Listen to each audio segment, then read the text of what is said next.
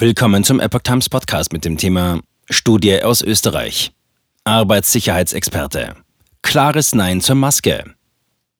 Ein Artikel von Patrick Reitler vom 22. Dezember 2022. Für sein Gutachten über Nutzen und Schaden des Maskentragens hat sich der österreichische Arbeitssicherheitsexperte Dr. Helmut Treindl mit weit über 200 Veröffentlichungen beschäftigt. Sein Fazit: Ein Nutzen besteht nur für jene Politiker, die Willkürmaßnahmen durchsetzen wollen.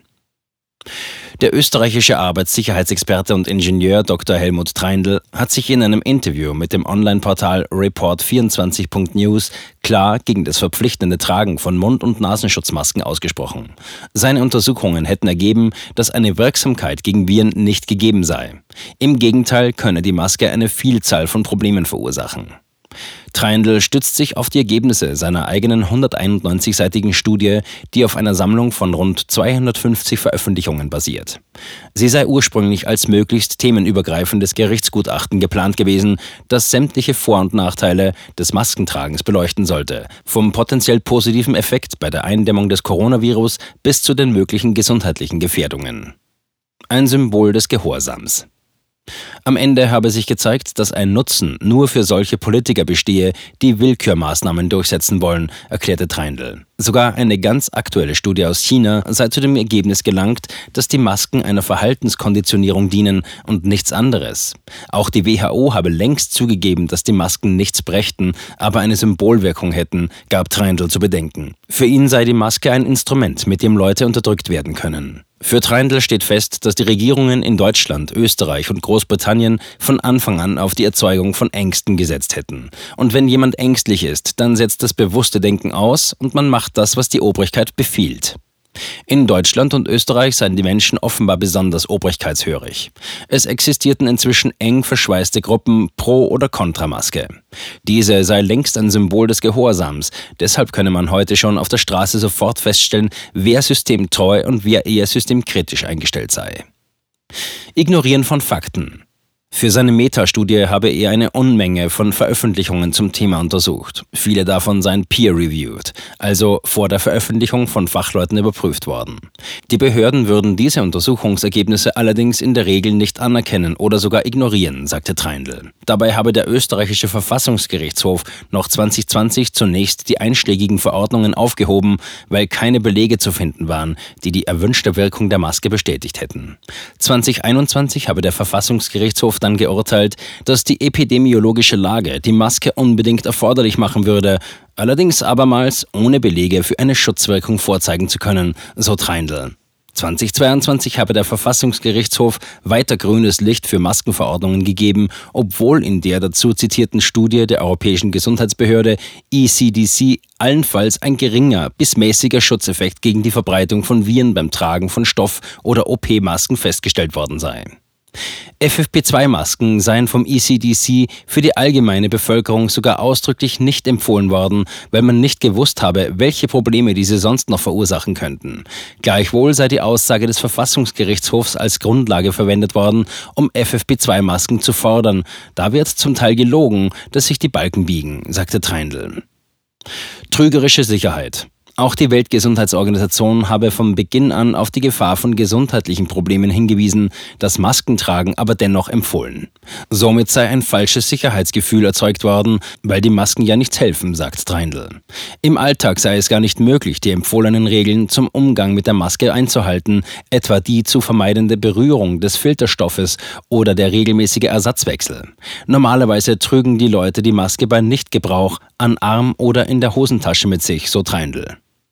Dabei zeigten Untersuchungen, dass das feuchtwarme Klima unter einer Maske schon nach wenigen Stunden eine für das Auge unsichtbare Ansammlung von Bakterien und Pilzen erzeuge.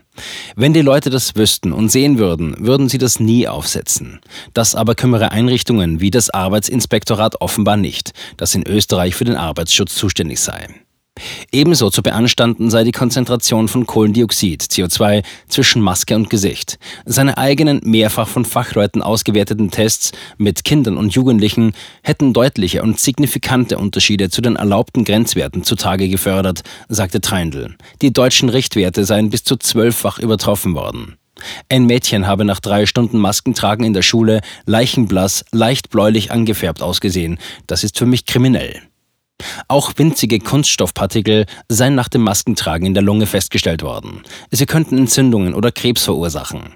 Für den allgemeinen Umgang mit Mineralfasern habe die Arbeitsmedizin deshalb Grenzwerte definiert. Nur bei den Masken hat sich bisher niemand getraut, das Thema anzuschneiden, weil das auch dem politischen Narrativ widerspricht und das tut man sozusagen nicht, kritisierte Treindl. Sie werden es wieder versuchen. Trotz all der Fakten seien die Menschen bereit, auf behördliche Anordnung hin die Masken zu tragen, weil sie gezwungen seien, für ihr Überleben Geld zu verdienen und sich die Strafen nicht leisten könnten. Das widerspreche dem grundlegenden Auftrag des Arbeitsinspektorats. Die Leute müssen, wenn sie arbeiten, gesund bleiben. Auch die Arbeitgeber müssten normalerweise dafür sorgen, dass ihren Mitarbeitern genügend Frischluft am Arbeitsplatz zur Verfügung stehe. Das Einfachste dafür ist, wenn man die Masken runternimmt, stellte Treindl fest.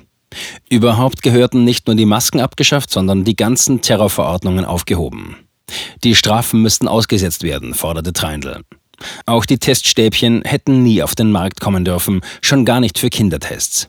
Die Parteien sollten ihre Arbeit machen und sie sollen aufhören, Leute zu quälen. Hier sei auch der Widerstand der Bevölkerung, insbesondere der Arbeitnehmer, gefragt. Ganz im Gegenteil aber sei er ganz sicher, dass das Thema einer erweiterten Maskenpflicht wiederkommen werde, sagte Treindl. Ein Vertreter der Oberösterreichischen Ärztekammer habe in einem Interview bereits gefordert, die Maske wieder gesellschaftsfähig zu machen.